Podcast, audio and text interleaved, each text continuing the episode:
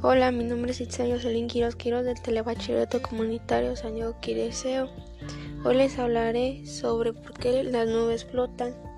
Es interesante el tema porque te pones a pensar y dices, ¿por qué crees que pasa este fenómeno?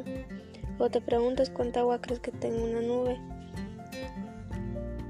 Lo que más me gustó fue saber que una nube tiene como un litro de agua que equivale a 1.0 gramos lo que me pareció curioso fue que una nube flota porque cada gota de agua que compone una nube está sujeta por la fuerza que ejerce su propio peso, el cual es mayor que el correspondiente al mismo volumen del aire.